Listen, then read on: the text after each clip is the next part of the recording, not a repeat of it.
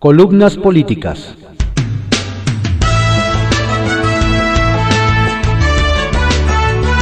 Continuamos con la audiosíntesis informativa de Adrián Ojeda Román, correspondiente a hoy, sábado 30 de octubre de 2021. Demos lectura a algunas columnas políticas que se publican en periódicos de circulación nacional. Arsenal, por Francisco Garfias, que se publica en el periódico Excelsior. Aburto, la CNDH y López Obrador. Iñaki Blanco fue coordinador de asesores de Luis Raúl González Pérez el último fiscal especial del caso Colosio. Se metió a fondo a indagar quién es Mario Aburto. Le tocó coordinar su biografía. Vertió en documentos lo que recogió en cerca de 800 entrevistas y declaraciones de personas que pertenecían a su ámbito familiar, laboral, sentimental y amistoso. Describe al asesino de Colosio como un sujeto perpicaz, paranoide y fantasioso, que cometió el magnicidio para cobrar fama y notoriedad. Asegura que Aburto buscó a través de un hecho que, según él, cambiaría el rumbo del país, resolver un conflicto interno y pasar a la historia. Eso fue lo que concluyeron los criminólogos, los sociólogos, los psiquiatras, puntualiza. A Blanco no le parece que el trabajo que se hizo deba ser minimizado o soslayado no entiende la petición de la CNDH de reabrir el caso por torturas a aborto. Tampoco los señalamientos de que hubo múltiples omisiones, ocultamientos, acciones que descalifican la investigación que se hizo. Preocupa que no se haga un análisis puntual de lo que ocurrió, que no se tenga presente que el beneficio de libertad anticipada no pasa por encima del transcurso del tiempo, que lo de su traslado a un penal cercano a donde vive su familia no es obligatorio, porque es un interno que requiere medidas de seguridad especiales. Subraya. Le llama la atención que el caso resucite 27 años después. Está convencido de que detrás hay motivaciones de carácter político más que jurídicas o legales. ¿Cuáles? El gopeteo a los neoliberales, a la mafia del poder, a los conservadores, al PRI, que postuló a Luis Donaldo Colosio. No sé a qué está jugando la CNDH, confiesa. Rosa Isela Rodríguez, titular de la Secretaría de Seguridad y Protección Ciudadana, puso en su lugar a la CNDH. Desmintió que Aburto esté incomunicado y enfermo.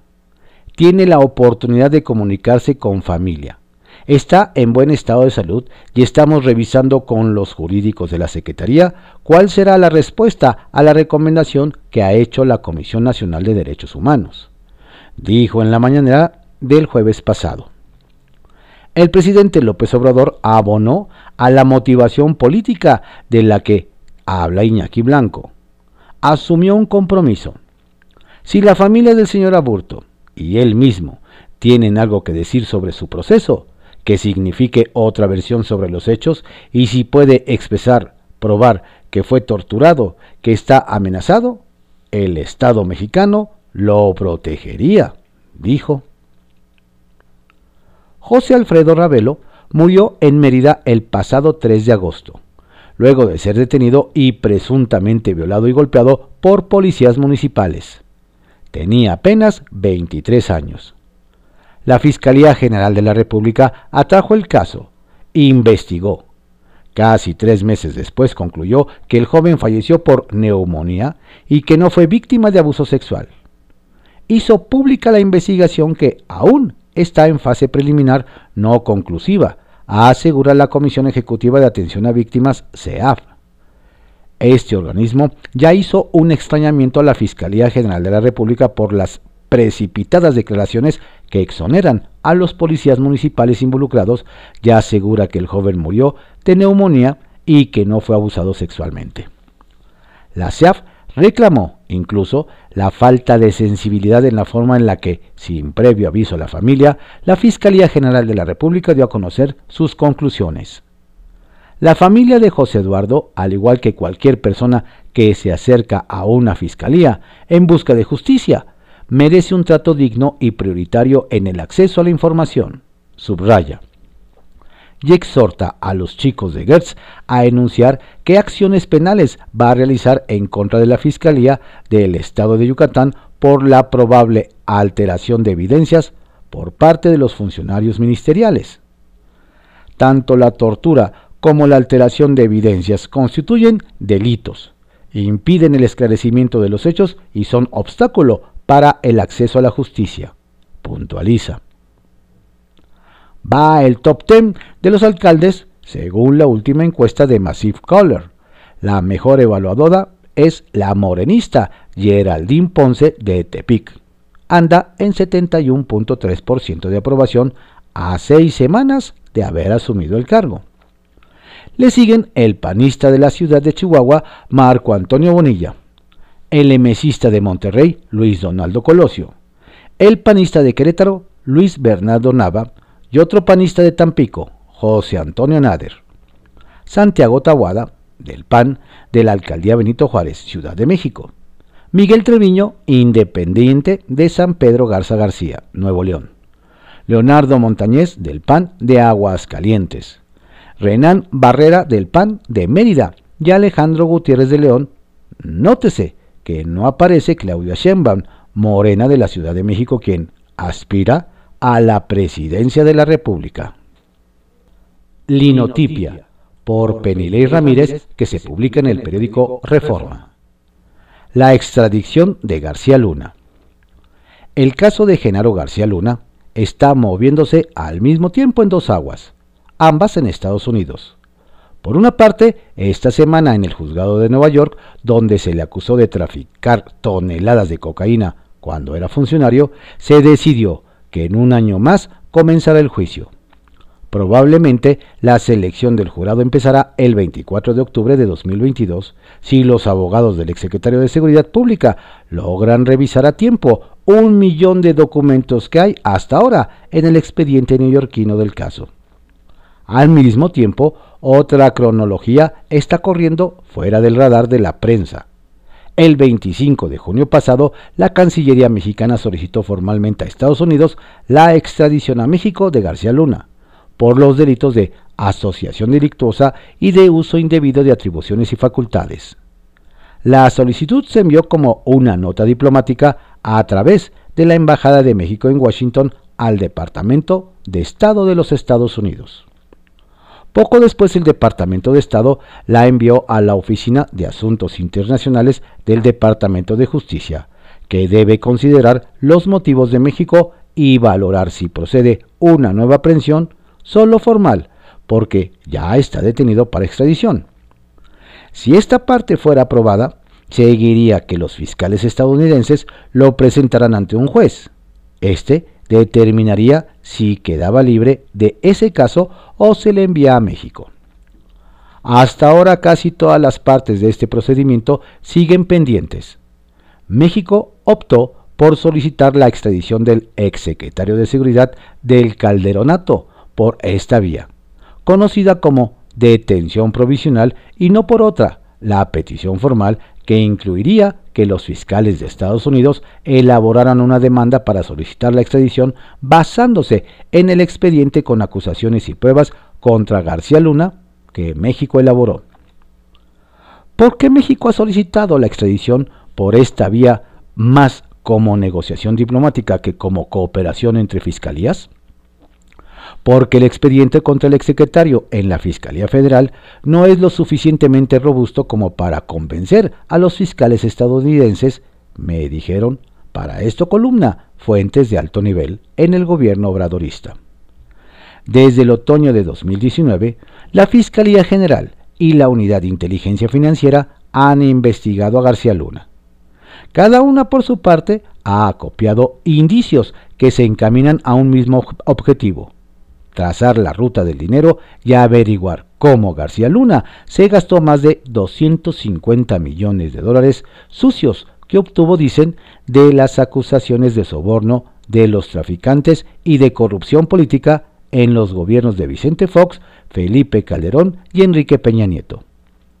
Hace unas semanas, frustrada por la inacción de la Fiscalía, la Unidad de Inteligencia Financiera presentó una demanda civil en Miami para tratar de que se devuelva a México parte del usufructo de propiedades que se compraron allí usando un intrincado esquema corporativo que buscó ocultar que García Luna vivía como millonario, con sueldo de servidor público. En Miami, la próxima audiencia para el caso civil está planeada para el 3 de noviembre, mientras en Washington la petición diplomática de extradición a México transcurrirá su camino burocrático en los meses, cuando la defensa del exfuncionario se prepara para el juicio. Si finalmente Estados Unidos niega la solicitud de extradición, México deberá enterarse por los reportes desde Nueva York de cuáles son las pruebas que dicen las grabaciones que los fiscales usaron para acusar a García Luna. ¿Qué testigos han conseguido que hablen sobre él? Una segunda fecha tentativa de juicio en Nueva York será que inicie en la primera semana de 2023 con la selección de jurado. Luego seguirán otras siete semanas de prueba, grabaciones, testigos y una decisión final. Para marzo de 2023, cuando es más probable que sepamos en qué termina este caso, la arena política en México estará calentándose antes, antes de las elecciones presidenciales de 2024. Ocurra la extradición o no, el caso será usado como herramienta política. ¿Por qué México no acopió pruebas para hacer una solicitud de extradición más sólida? Quizá es que otra vez la Fiscalía General estaba ocupada con otros asuntos. Serpientes y Escaleras, por Salvador García Soto, que se publica en el periódico El Universal. Contrapropuesta de reforma eléctrica. Al paso que vamos, el panorama para la propuesta de reforma eléctrica del presidente Andrés Manuel López Obrador se le complica cada vez más. Ni la defensa ultranza del mandatario y sus colaboradores e ideólogos, ni la intensa operación ordenada en medios y redes sociales a favor de la propuesta presidencial promoviendo el tema de la soberanía energética, está logrando que el modelo estatizador que devolvería un control casi monopólico a la CFE entusiasme y convenza no solo a los mexicanos, sino a los mercados y ahora tampoco al gobierno de los Estados Unidos que cuestiona los efectos negativos que traerá la propuesta López, Obradorista en un aumento de las emisiones contaminantes de México y también un incremento de tarifas eléctricas. Y si en vez de darle más control a la CFE, la reformamos, desde este espacio se plantean y sugieren a los diputados y senadores de la oposición algunas reformas como contrapropuestas a la reforma constitucional de López Obrador, enfocadas a 1. Mejorar el servicio. 2. Garantizar mayor eficiencia. 3. Acabar con cobros excesivos. 4. Hacer justicia a los estados que aporten sus recursos naturales. Y 5 popularizar las energías limpias y baratas. Reforma para que ningún hogar y ningún negocio en el país sea víctima de cobros excesivos en su recibo de luz. No pague un centavo y un servicio no puede ser cancelado por la CFE mientras se resuelve su queja. Reforma para establecer un programa de indemnizaciones a usuarios de la CFE, hogares y negocios que sean víctimas de apagones atribuidos a la ineficiencia de la empresa, al mal estado de la infraestructura y a la acción perezosa de la empresa para atenderlos y resolverlos de inmediato. Reforma para otorgar tarifas preferenciales de luz a aquellos estados de la República donde la CFE extrae recursos naturales o, o provoque una alta contaminación por la operación de sus centrales reforma para que un porcentaje de los millonarios recursos destinados a subsidios de luz sean destinados a subsidiar la adquisición e instalación de millones de paneles solares. Reforma para que porcentaje, por un porcentaje de la excedente petrolero se destine al presupuesto de la CFE para invertirlos en plantas de energía renovables por todo el país, en coinversión con estados y municipios reforma para que la CFE implemente un programa emergente para eliminar los llamados diablitos de luz que se calculan en 75 mil en toda la República y que generan pérdidas por 25 mil millones de pesos anuales. Reforma para crear un programa de regularización de pago y reestructuración de deuda de luz con entidades del gobierno federal, estados y municipios deudores que se calcula en 64 mil millones de pesos. Reforma para crear el Ombudsman de la Luz, un defensor de los usuarios de energía eléctrica tanto de CFE como de empresas privadas que sea autónomo, nombrado por el Senado y que cuente con todos los dientes para proteger a los usuarios de abusos y arbitrariedades y que sus resoluciones tengan peso moral y puedan ser vinculantes. Todo lo anterior se sustenta en la premisa de que los mexicanos no están tan entusiasmados de regresar al monopolio de la CFE pero sí apoyarían reformas que mejoren el servicio y acaben con cobros excesivos. ¿Qué le conviene más al país y a los mexicanos? Una empresa estatal casi monopólica y muy soberana pero ineficiente, costosa, quebrada y que genere energía limpia mientras mantiene su tradición de abuso y prepotencia para la población y sus usuarios? o una empresa reformada y eficiente que atienda los reclamos de sus usuarios, genere y apoye la generación de energías limpias, autofinanciable y financieramente sana y competitiva en un mercado eléctrico controlado y regido por el Estado mexicano. Los dados mandan serpiente doble. Semana de altibajos. Retrovisor por Ivonne Melgar que se publica en el periódico Excelsior la Auditoría Superior de la Federación y los papeles contra la corrupción. La cuenta pública 2020, que el titular de la Auditoría Superior de la Federación, David Colmenares, entregó a la Comisión de Vigilancia de la Cámara de Diputados este jueves, constituye una oportunidad para el relanzamiento del combate institucional de la corrupción, más allá de consignas y voluntarismos. Y es que las alertas que la auditoría lanzó con la primera entrega el 30 de junio, quedaron sepultadas por el ruido mediático que desataron los cálculos prospectivos sobre el costo futuro de la cancelación del aeropuerto de Texcoco. El desafortunado manejo que la auditoría hizo del tema cuando éste molestó al presidente López Obrador abrió un frente desgastante entre diputados de Morena y el PT que pedían la cabeza de quien había osado proyectar cantidades diferentes a las oficiales y los de la oposición, que le reclamaron a Colmenares preservar la autonomía de la fiscalización. Para fortuna de nuestra todavía pendiente plataforma anticorrupción, las diferencias narrativas en torno al enterrado Texcoco quedaron atrás. Es una buena noticia después de que esa guerrita de humo, saliva y filias y fobias estuvo a punto de llevar la sangre al río ante la tentación de algunos obsequiosos de cortarle la cabeza al auditor especial de desempeño Agustín Caso Rafael, autor de los incómodos cálculos.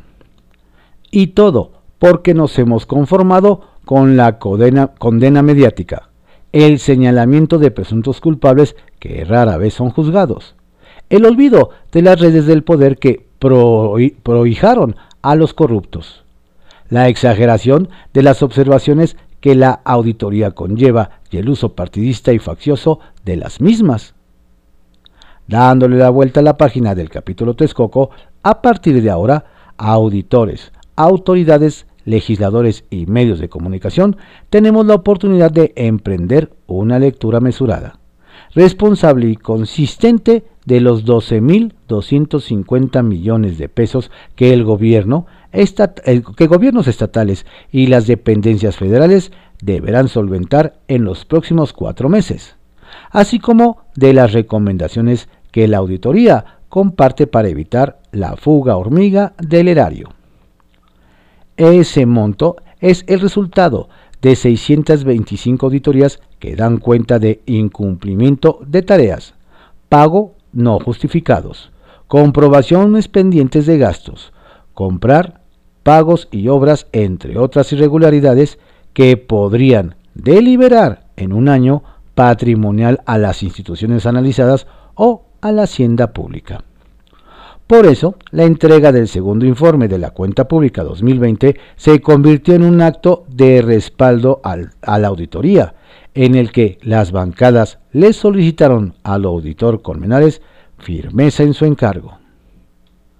Es una petición de consecuencia política relevante porque el documento se presenta en la antesala de la discusión del presupuesto de egresos y el hecho de que el gasto federalizado concentre observaciones por 10.048 millones de pesos con cifras muy altas en Sonora, 2.339 millones por comprobar, Campeche, 1.041 millones, Sinaloa, 958 millones, Michoacán, 709 millones, Abona, en los argumentos gubernamentales de que en las entidades falta orden y sobra despilfarro. La retórica que desde 2018 viene acompañando los recortes draconiacos a los fondos estatales. Es ante esta visión que la diputada Imelda Pérez Segura de Morena le dijo al auditor Colmenares que hace falta hacer efectivas y vinculantes las sanciones de las irregularidades expuestas y Gerardo Fernández Noroña del PT habló de profundizar sus tareas evitando que los responsables de los desfalcos estatales queden impunes. Pero aun cuando faltan la tercera y última entrega de la cuenta pública 2020 en febrero próximo, con las pendientes auditorías del gasto en salud y en las obras exenales. Este segundo informe también le da municiones a la oposición que, en voz de los diputados Rubén Moreira del PRI, Arturo Rodríguez Rivera del PAN, Luis E. Cházaro del PRD y Mario Rodríguez Carrillo de MC, se pronunció por una rendición de cuentas autónoma y sin sometimientos a ningún poder. Y es que el reporte de la Auditoría Superior de la Federación documenta la opacidad con la que Sedena compra uniformes y levanta obras públicas en total desapego a la normatividad vigente saltándose la Ley General de Contabilidad Gubernamental sin control, ni transparencia en sus inventarios, ni, una comprobación pública de sus movimientos financieros en su rol de constructor.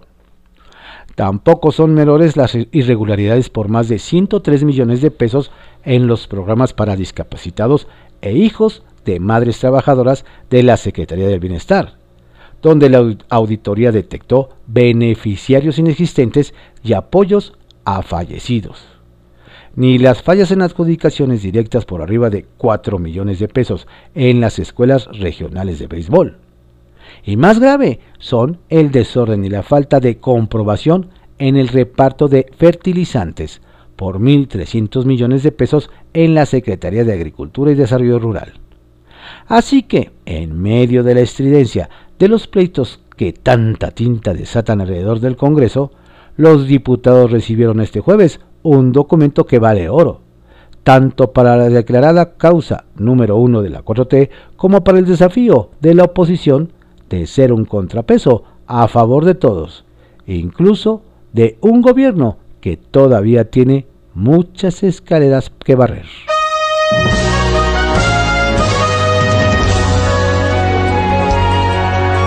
Estas fueron algunas columnas políticas que se publican en periódicos de circulación nacional en la audiosíntesis informativa de Adrián Ojeda Román, correspondiente a hoy sábado 30 de octubre de 2021. Tenga usted un estupendo fin de semana. No olvide retrasar hoy en la noche, antes de irse a dormir su reloj, una hora. Inicia el horario de invierno. Excelente fin de semana. Saludos cordiales de su servidor Adrián Ojeda Casilla, quien le recuerda que no baje la guardia, pues la pandemia sigue.